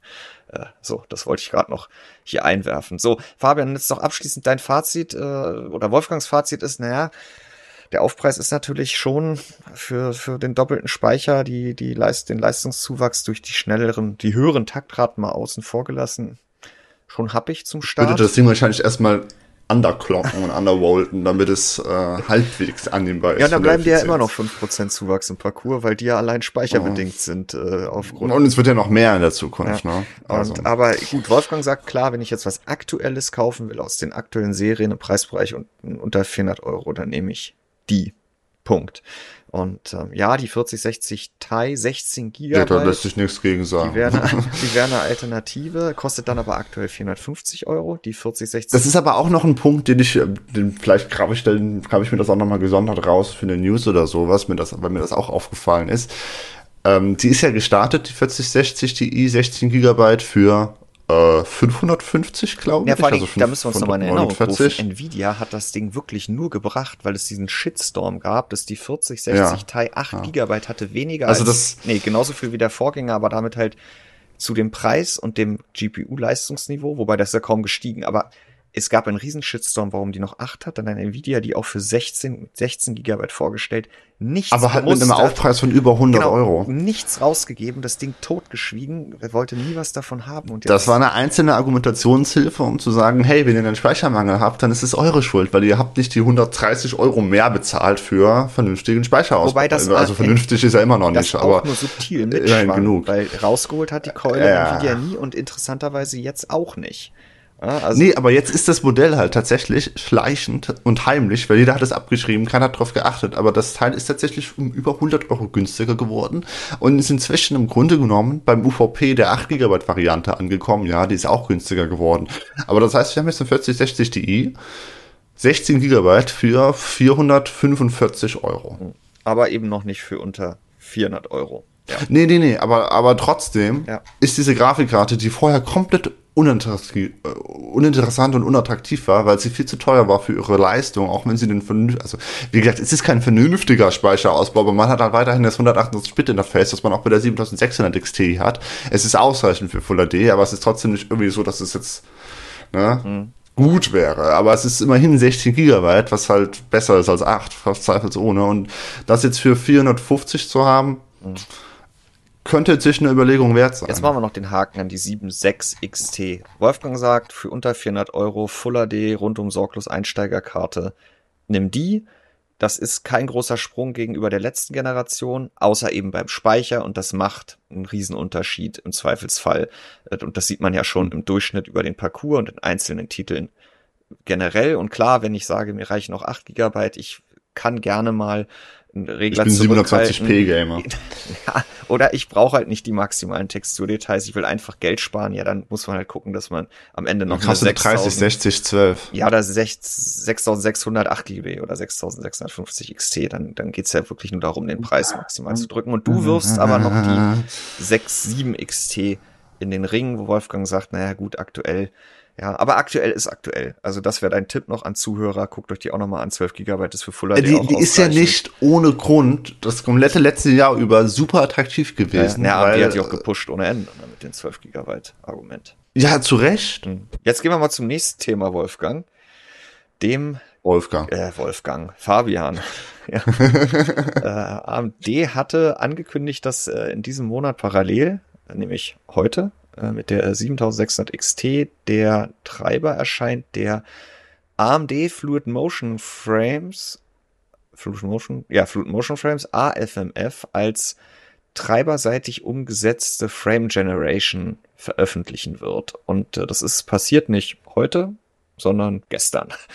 Äh, danke auch nochmal für die Hinweise im Forum. Da haben die ersten mit Auto-Updater äh, da den Finger erhoben und dann war es auch auf AMD.com verfügbar. Wir werden uns das kurzfristig nicht ansehen, weil ja allein auch schon die Frage ist, in welchen der Tausenden an DirectX 11 und 12 Titeln, weil grundsätzlich kann ich es ja in jedem DirectX 11 und 12 Titel über den Treiber, über AMD HyperRX aktivieren. Und ich habe auch gelesen, es geht auch weiterhin grundsätzlich in Vulkan-Titeln. Ihr könnt gerne weiterhin eure, was ihr auch schon rege tut seit gestern und ganz viele haben auch schon geschrieben, ja, heute Abend gucke ich mir das dann mal an und so weiter und so fort. Gerne eure eigenen Erfahrungen sammeln. Wir wissen, dass das definitiv nicht so gut sein kann wie das, was AMD FSR3, Fabian, sind wir bei deinem Einstiegsthema, also die Mhm. nativ in dem Spiel integrierte Fidelity FX Super Resolution Technologie inklusive Fidelity FX Frame Generation aka Fluid Motion Frames in Avatar gezeigt hat. Das kann es nicht leisten, weil es nicht die Informationen aus der Engine erhält, die diese native FSR3 FMF Integration bietet. Ja, also keine Motion Vectors. Genau. Und das bleibt weiterhin das große Thema, dass man das nicht äh, miteinander verwursten und verwechseln darf. Es gibt auch eine ganze Reihe an Einschränkungen, die für dieses AFMF im Treiber gilt. Also offiziell läuft das nur auf DirectX 11 und 12 Titeln. Offiziell läuft es nur, muss man zwingend im Vollbildmodus spielen und offiziell muss man VSync deaktivieren und für die bestmögliche Bildqualität die variablen und Refresh-Raten, sofern man einen entsprechenden Monitor besitzt, also FreeSync ähm, oder Adaptive Sync, aktivieren. Das Problem ist, es läuft offensichtlich auch in Vulkan-Titeln, es läuft auch im Borderless Window Mode und es läuft auch, wenn ich VSync aktiviert habe. Wenn ihr eure Erfahrungen teilt, dann achtet doch darauf, was ihr eingestellt habt und schreibt es mit dazu, weil ich glaube, das ist auch so ein bisschen ein Problem in der aktuellen Diskussion. Der eine schreibt es super in Cyberpunk, der andere schreibt, das ist eine komplette Katastrophe. Ja, Fabian, wir haben auch schon drüber gesprochen, dadurch, dass es wirklich von dem Spiel gar nichts kennt, ist ja der Hood äh, oder der hat ein Thema, was viel krasser auftreten kann als noch bei einer nativen Unterstützung, wo das Spiel vielleicht. Ja, das würde, das würde zum Beispiel, also jegliche Overlays über das, über die eigentliche 3D-Grafik, wie zum Beispiel eine Minimap oder sowas, wird halt von FSR 3 äh, Fluid Motion Frames oder von DLSS Frame Generation ausgeklammert. Mhm. Hier wird das jetzt halt mit in die Berechnung ein, äh, eingenommen und zwar auch nicht über Motion Vectors, sondern nur über Optical Flow. Das heißt, wenn sich die Minimap bewegt, dann denkt das Spiel erstmal geil. Oder nicht das Spiel, aber der Treiber denkt sich dann so, jawohl, hier ist Bewegung, das muss ich erstmal äh, entsprechend bei den Zwischenbildern berücksichtigen, was natürlich nur sehr schöne Artefakte mit sich ziehen wird. Und da gibt es natürlich auch keine Lösung. Äh, äh, wie soll das Spiel das denn wissen? Ne? Äh, also der Treiber das denn wissen? Also es ist eine Lösung, die unfassbar fehleranfällig ist, was jetzt nicht heißen muss, dass sie auch in jedem Spiel, in jeder Konstellation fehlerbehaftet ist, um diese Konstellation überhaupt alle abbilden zu können mit einem Test, weil es läuft halt theoretisch ja. in jedem Spiel. Ähm, das ist schon wieder eine Aufgabe, der sich äh, Wolfgang dann im Februar annehmen darf. Äh, ja, also natürlich haben wir zum Ziel, uns das mal anzugucken. Wir haben das jetzt auf Basis des Vorschautreibers nie getan, weil das einfach eine Bastellösung war und daher allein schon die ersten parallel veröffentlichten FSR 3 FMF-Titel, wo es nativ integriert war, jegliche Motivation genommen haben, da tiefer einzusteigen. Avatar hat mit FSR 3 gezeigt, dass es anders gehen kann. Der mhm. Treiber wurde jetzt ja über Monate hoffentlich weiterentwickelt, aber es wird nicht kurzfristig passieren. Und an euch die Bitte, jeder mit einer Radeon oder auch mit einer GeForce, es läuft ja auf, ja, allen Grafikkarten der, nee, ist ja wieder ein Quatsch, was ich erzähle. Es läuft natürlich ja nur mit Grafikkarten, die einen Adrenaline-Treiber ja. nutzen. Und zwar auch nur 700M, RX 6000 und RX 7000. Genau, ja, da war ich schief abgewogen, danke dir. Äh, aber es sind trotzdem eine ganze Menge Grafikkarten, die auch eine ganze Menge unserer Zuhörer, ihr eigenen, probiert das gerne aus, aber guckt wirklich äh, auf, auf die Einstellung, die Empfehlungen oder, naja, es gibt ja Empfehlungen von AMD und dann gibt es so dieses Must, die, die zwingend erforderlichen Punkte, die leider Gottes technisch nicht erforderlich sind. Also es läuft halt auch jeweils anders. Äh, aber achtet ja, aber läuft es dann schlecht? Das habe ich ja nicht verstanden. Ja, dieses V-Sync ist wohl äh, ist wohl weiterhin definitiv der Killer. Also wenn du das aktivierst, dann okay. kannst du das komplett wegschmeißen, das Frame Pacing. Äh, insofern ist das schon wichtig, dass man darauf achtet, dass es eben nicht. Ja, wahrscheinlich, ist. weil du dann halt auf 30 FPS runtergedrückt wirst oder nicht. Ich weiß es nicht. Wobei, äh, wobei AMD ja auch sagt ähm, in ihrer Empfehlung, dass man, dass man erst ab 30 FPS das Ganze einsetzen sollte, was ja auch wieder dem widerspricht, was wir sagen, weil wir sagen ja ab 50 besser 60 FPS vor Zwischenbildberechnung. Also ich glaube auch, so wie das jetzt released wurde, also die, unser Preview-Treiber konnte das auch schon, der ja die, äh, der, weil der Adrenaline 24.1.1 ist ja auch der erste, der die 7600 XT unterstützt. Uh, unser Pressetreiber, der die 7600 XT unterstützt, konnte das auch schon. Wie gesagt, es war überhaupt keine Zeit, sich das irgendwie detailliert und, und ja auch Gewinn bringt für unsere Leser, Zuhörer anzugucken.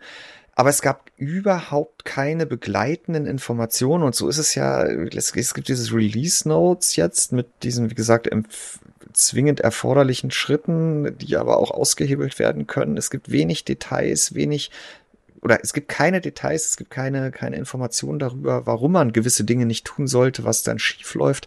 Und deswegen bleibt es für mich so ein bisschen, der, die, die Vibes, wie sie die ganze Zeit gelaufen sind, das ist eine Technologie, die AMD jetzt so Word of Mouth gerne deployen will, ja, also im Markt verankern will, dass man halt sagt, hier, guck mal, du kannst da was machen und das ist. Wir haben es gelauncht. Ne, ja, und ich meine, wenn du, äh, am Ende sind wir dann wieder, das mit heutzutage zählt im erst, in erster Linie nur noch die eigene Meinung so ein bisschen spielt das da mit rein. Ne? Also solange du der Ansicht bist, dass Cyberpunk, auch wenn VSync aktiviert ist, mit im Overlay angezeigten, und ihr seht die FPS aktuell dann nur, die, die inklusive der Zwischenbilder nur in dem AMD Treiber Overlay, die ganzen Tools können das nicht.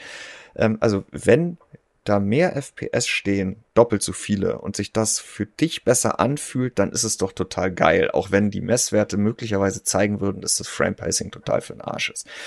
Und das schwingt hier für mich so wieder so ein bisschen mit. Ja, deswegen man hat ja natürlich auch nie den direkten Vergleich. Also man kann das ja nie als direkten Vergleich nebeneinander als Spieler, weil Ja gut, wie? wenn es sich halt wirklich dann auch noch besser anfühlt, dann. Aber ja, und deswegen ist aber auch diese Sache zurückzukommen auf dich äh, mit diesen 30 FPS, glaube ich, so tief gestapelt, wo man sagt, okay, 30 FPS, das kennt man so ein bisschen, ja, das ist natürlich irgendwie darunter ist es halt wirklich scheiße. Und dann komme ich auf 60 FPS und 60 FPS weiß ich ja, das ist so irgendwie äh, good to go. Äh, also insofern ergibt es für mich Sinn. Und ähm, ja, es ist keine Technologie, die AMD aktuell Enthusiasten in die Hand geben möchte, sondern eher der breiten Masse an weniger versierten Spielern, äh, die das, weil sie es gut findet. Und das ist, würde ich jetzt auch gar nicht in Frage stellen, sehr begrüßt. So. Und ob das jetzt begrüßenswert ist, weil es in vielen Spielen gute Ergebnisse abliefert, da würden wir uns freuen, wenn ihr uns die Tage da schon mal reichlich Feedback in der entsprechenden News zum Treiber, zu Treiber veröffentlicht gebt und dann aber auch daran denkt, dass ihr die Details beifügt, dass man das ein bisschen besseres Gefühl bekommt dafür, ob das in, im Rahmen der von AMD empfohlenen, zwingend erforderlichen Settings abgelaufen ist oder außerhalb dessen. So, Fabian, du hast gesagt, wir machen eine, oder wolltest du noch was sagen? Sonst bleiben wir bei Grafikkarten, aber wechseln das Thema. Ähm, Nee, dazu jetzt nicht mehr. Ich meine, wir, ich habe auch noch mal äh, meine Upscaling FAQ äh, Geschichte verlinkt in deiner ja, AFMF News. Das Thema ist halt wirklich, also man könnte da wahrscheinlich stundenlang drüber sinnieren und wäre nicht klüger. Das ist äh, vielleicht helfen wir ja Ja. unserem Hm. Zuhörer Cabranium oder Cabranium. Äh, Der hatte in der Notiz zur letztjährigen Podcast-Frage und damit beginnen wir unseren Community-Blog eine Frage gestellt und äh, zwar hat er gesagt, welches Airflow-Design auf Grafikkarten macht am wenigsten Geräusche? Es gibt ja welche, die die Luft reinziehen oder reinblasen, die einseitig oder zweiseitig sind. Ähm, ja, Fabian, da, richtig. Also ich würde sagen, die große Unterscheidung ist Nvidia Founders Edition zu allem anderen, weil alle anderen ja eigentlich auf den Kühler blasen, also einblasen, je nachdem, ob sie ein, zwei oder drei Lüfter haben. Manchmal drehen die Lüfter entgegengesetzt oder zumindest der in der Mitte dreht Ja. andersrum, aber letztendlich ist es eigentlich immer einblasend auf den Radiator und die Luft muss dann zusehen, wie sie irgendwie wegkommt oder wir haben Du hast halt theoretisch neben diesen ganzen Axiallüfterkarten noch diese Altlast der ähm, Radiallüfterkarten, also der Plower-Designs. die aber der auch einblasen in den Lüfter. Ja, ja, ja. Wobei die ja inzwischen kaum noch ein Ding sind im Gaming-Bereich. Ja. Letztlich kannst du diese Frage aber gar nicht pauschal beantworten. Ähm, man kann Tendenzen geben, das machen wir gleich noch, aber im Endeffekt hängt es davon ab, was der Hersteller da jeweils gemacht hat. Denn es kann eine Grafikkarte geben, die in einem kleineren Formfaktor äh, konstruiert ist vom Kühler her, mit drei Lüftern und 300 Watt verbraucht und trotzdem leiser ist als eine größere Grafikkarte mit drei Lüftern, die vielleicht nur 200 Watt verbraucht, weil es auch einfach darauf ankommt, wie das konstruiert ist, welche Qualität die ähm, Komponenten haben, also zum Beispiel die Lüfter, deren Lager, äh, die Spulen, die verbaut sind, auf Spulenfieber äh, muss man natürlich auch eingehen bei dem Thema und das äh, lässt sich von außen sehend äh, auch gar nicht immer feststellen ohne die Grafikkarte dann halt oder das konkrete Modell, ne? also nicht nur eine Grafikkarte, sondern exakt diese diese eine Grafikkarte da zu haben, weil es sich das auch von, weil das halt streut von Grafikkarte zu Grafikkarte. Ja, die, die Anzahl der Heatpipes, äh, deren Größe, dann auch wie sie verlaufen, ja, weil die, die Heatpipe transportiert ja schnell durch diesen Phasenwechsel die Abwärme von dem Bodenblock äh, in den Hat das Modell eine Vapor Chamber? Ja. Also gibt es quasi eine extrem große Heatpipe, die quasi die gesamte Fläche der GPU äh, einmal abdeckt. Ähm, die Frage ist auch teilweise bei Modellen, wenn man im günstigeren Preissegment ist, dann hat man die Kühlerlamellen ähm, quasi parallel zum PC Express Slot manchmal äh, was je nach Gehäuse Auswirkungen haben kann, aber nicht muss. Normalerweise sind sie bei größeren Modellen ja, äh, ja orthogonal zum PC Express Slot, wenn man so will.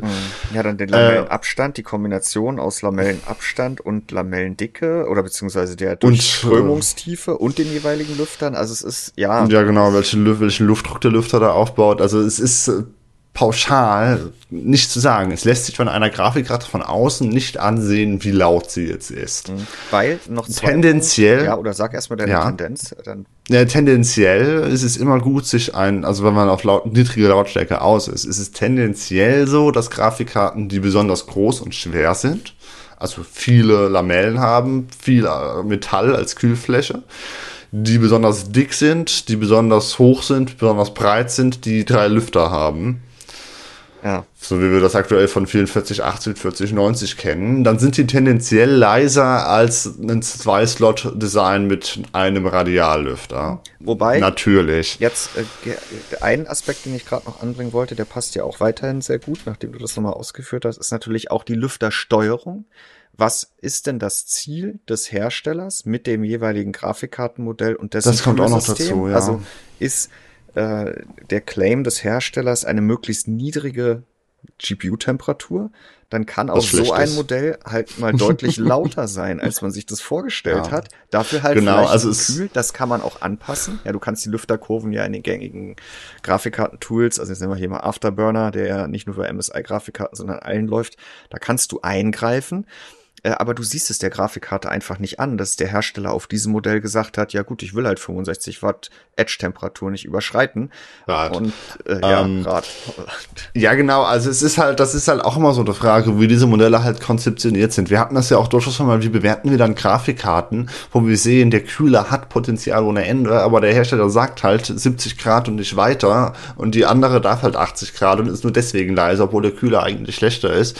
Im Grunde genommen muss man das also dann immer noch normieren, wenn man den Vergleich macht. Das heißt, selbst wenn eine Grafikkarte leiser ist, heißt das nicht per se, dass der Kühler besser ja. ist. Oder nur weil der Kühler besser ist, muss es nicht heißen, dass die auch leiser ist. Wenn, wenn man jetzt auf deine Frage so herum antworten wollen würde.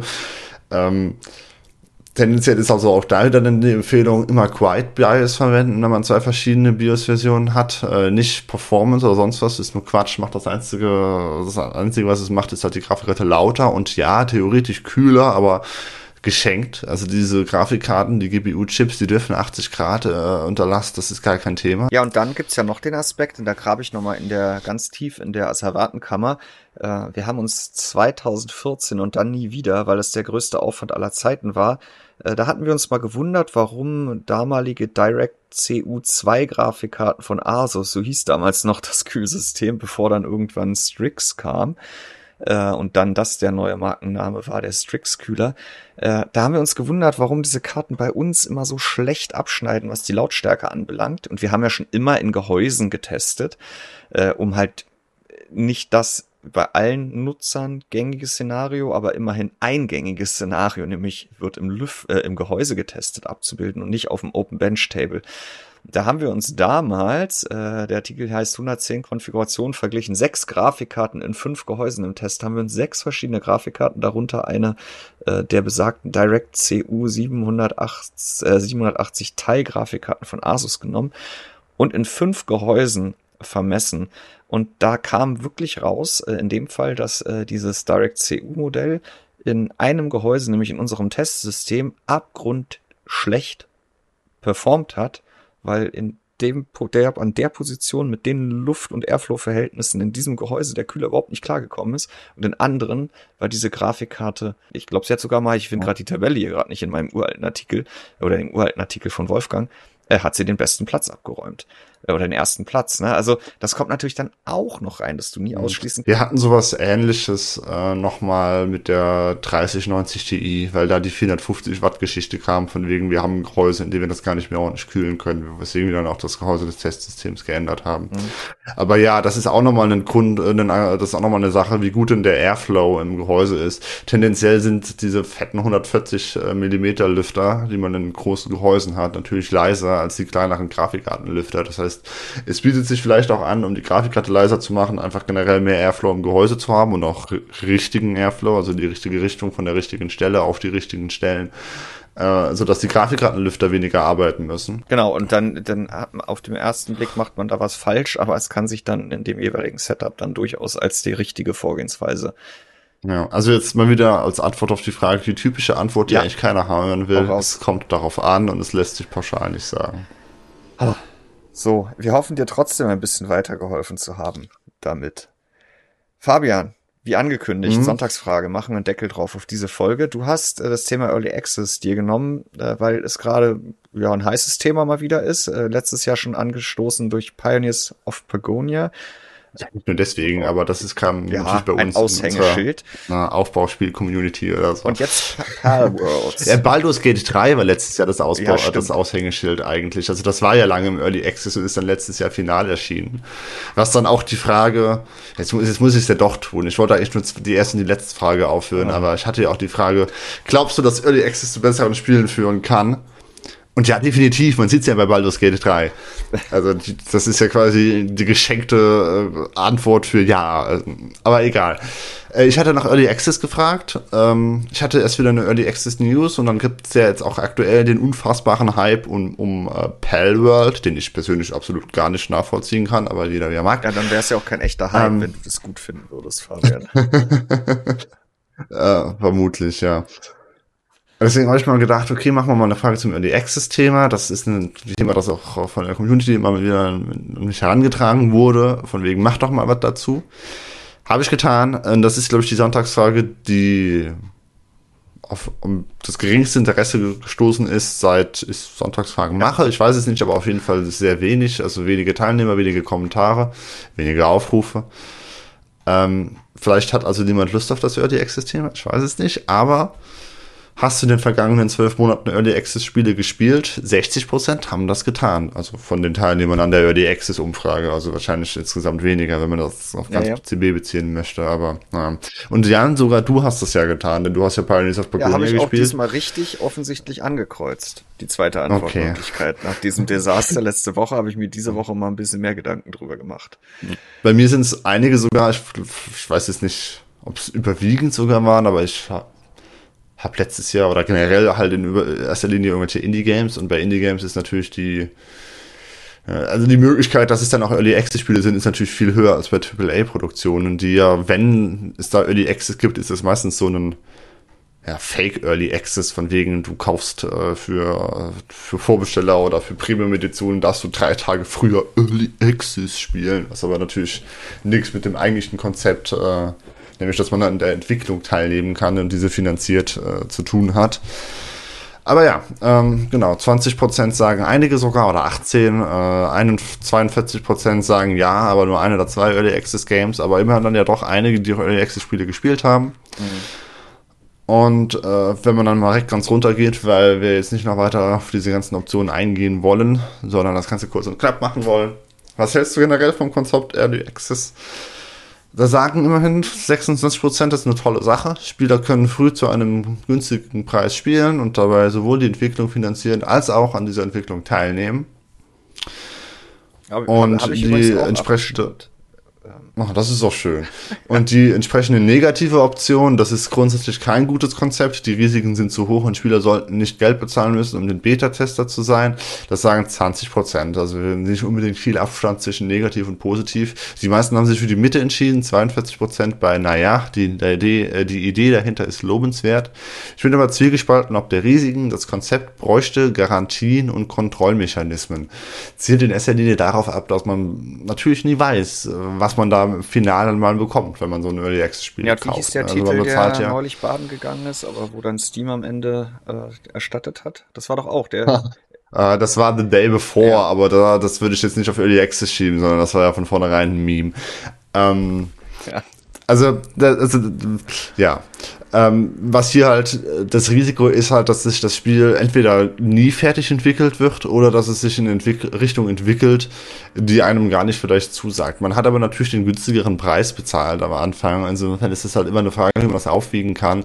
Generell und das ist auch was, was in einer anderen Umfrage viele Leute gesagt haben, sind viele Probleme, die man erstmal tendenziell mit Early Access Games assoziiert. Ne? Also es läuft zum Anfang erstmal schlecht oder äh, im Laufe der Entwicklung in eine andere Richtung eingeschlagen. Das, der Preis war zu hoch für ein unfertiges Spiel. Es gibt ständig Updates und Änderungen. Äh, das sind ja alles Sachen, die wir inzwischen bei großen AAA-Games gefühlt häufiger haben als bei Early Access Games, weil bei denen erwartet man es wenigstens. Ja. An einem Starfield steht aber kein Early Access dran oder an einem Cyberpunk von vor drei Jahren, da stand kein Early Access dran. An einem City Skylines 2 steht da Early Access dran, ich weiß es Nein. gar nicht, aber es sind auf jeden Fall alles im Endeffekt Early Access Games, die so nicht benannt sind und tatsächlich zum Start schon Vollpreis kosten. Insofern, bei einem Early Access Game weiß man es wenigstens, naja. Mhm. 11%, 12% sagen noch, grundsätzlich finde ich das Konzept gut, aber nur um anderen den Vortritt zu lassen. Ich kann warten und bekomme dann später bestenfalls ein besseres Spiel. Das ist natürlich auch immer eine Option. Mhm. Damit sind wir am Ende, Fabian. Vielen Dank nochmal für diese Ausführung. Da waren noch ein paar weitere Fragen drin, auch äh, zu euren guten oder schlechten Erfahrungen mit Early Access Titeln. Äh, da könnt ihr gerne nochmal reingucken. Die Sonntagsfragen sind ja auch am Kopf der Seite mhm. äh, verlinkt, genau wie der CB-Funk Podcast. Da habe ich heute übrigens, bevor wir hier losgelegt haben, Fabian mal unsere Podcast-Logos nochmal überarbeitet. Ich habe mich jetzt entschieden, dass wir auch auf den Podcast-Plattformen nur den die große Nummer auf unser Teaser-Logo packen. Da stand ja bisher auch noch der Titel mit drauf, aber das war ja im Endeffekt hm. so kleinfuddelig. Hm. Ich habe dich nicht gefragt, ich habe das jetzt allein verantwortlich so entschieden. Äh, ja, Prodigy war vorhin sehr langsam. Okay. Es hat sehr viel, sehr viel Anläufe gebraucht, das zumindest für die letzten zehn Folgen schon mal abzudaten. Äh, ich hoffe, dass das Ganze nachher dann besser funktioniert, weil äh, sonst folgt das heute nichts mehr. Äh, aber ich, ich, ich glaube, inzwischen flutscht das schon wieder. Die hatten wohl ein bisschen Schluck auf. Nächste Woche, Fabian, wie sollte es anders sein? Treffen wir uns noch ein drittes Mal zu einem super Thema. Wir haben der Grafikkarten Januar, ja. ja und äh, dann äh, können wir uns bis dahin aber auch mal mit anderen Themen beschäftigt haben, die dann daraufhin äh, wahrscheinlich mal wieder Thema sein werden. Ein paar Spiele stehen definitiv an. Ich rede mal mit Wolfgang, wie er das Ganze mit AFMF sieht, aber ja, wie gesagt, kurzfristig freuen wir uns über euer Feedback. Wir freuen uns auch über neue Fragen aus der Leserschaft. Äh, vielleicht gibt es hm. ja auch mal wieder eine, die wir ganz konkret beantworten können und nicht, nicht mit einem ganz großen. Jetzt kommen Schätzfragen, pass auf. ja, ich weiß ja gar nicht, ob, ob wir jetzt irgendwelche Leute enttäuscht haben, die gedacht haben, sie können hier mit heiterer Trunkenheit aus dem Podcast rausgehen. Ich glaube, es lief echt ganz gut. Also, wer so, wer so verrückt ist und mitgezählt hat, kann ja mal runterschreiben, wie oft Fabian oder ich äh, die Grafikkarten falsch benannt haben. Und, äh, in, in diesem Sinne, nüchternen Rest Mittwoch wünsche ich dir, Fabian. Bis nächste Woche. Jo. Tschüss. Ciao.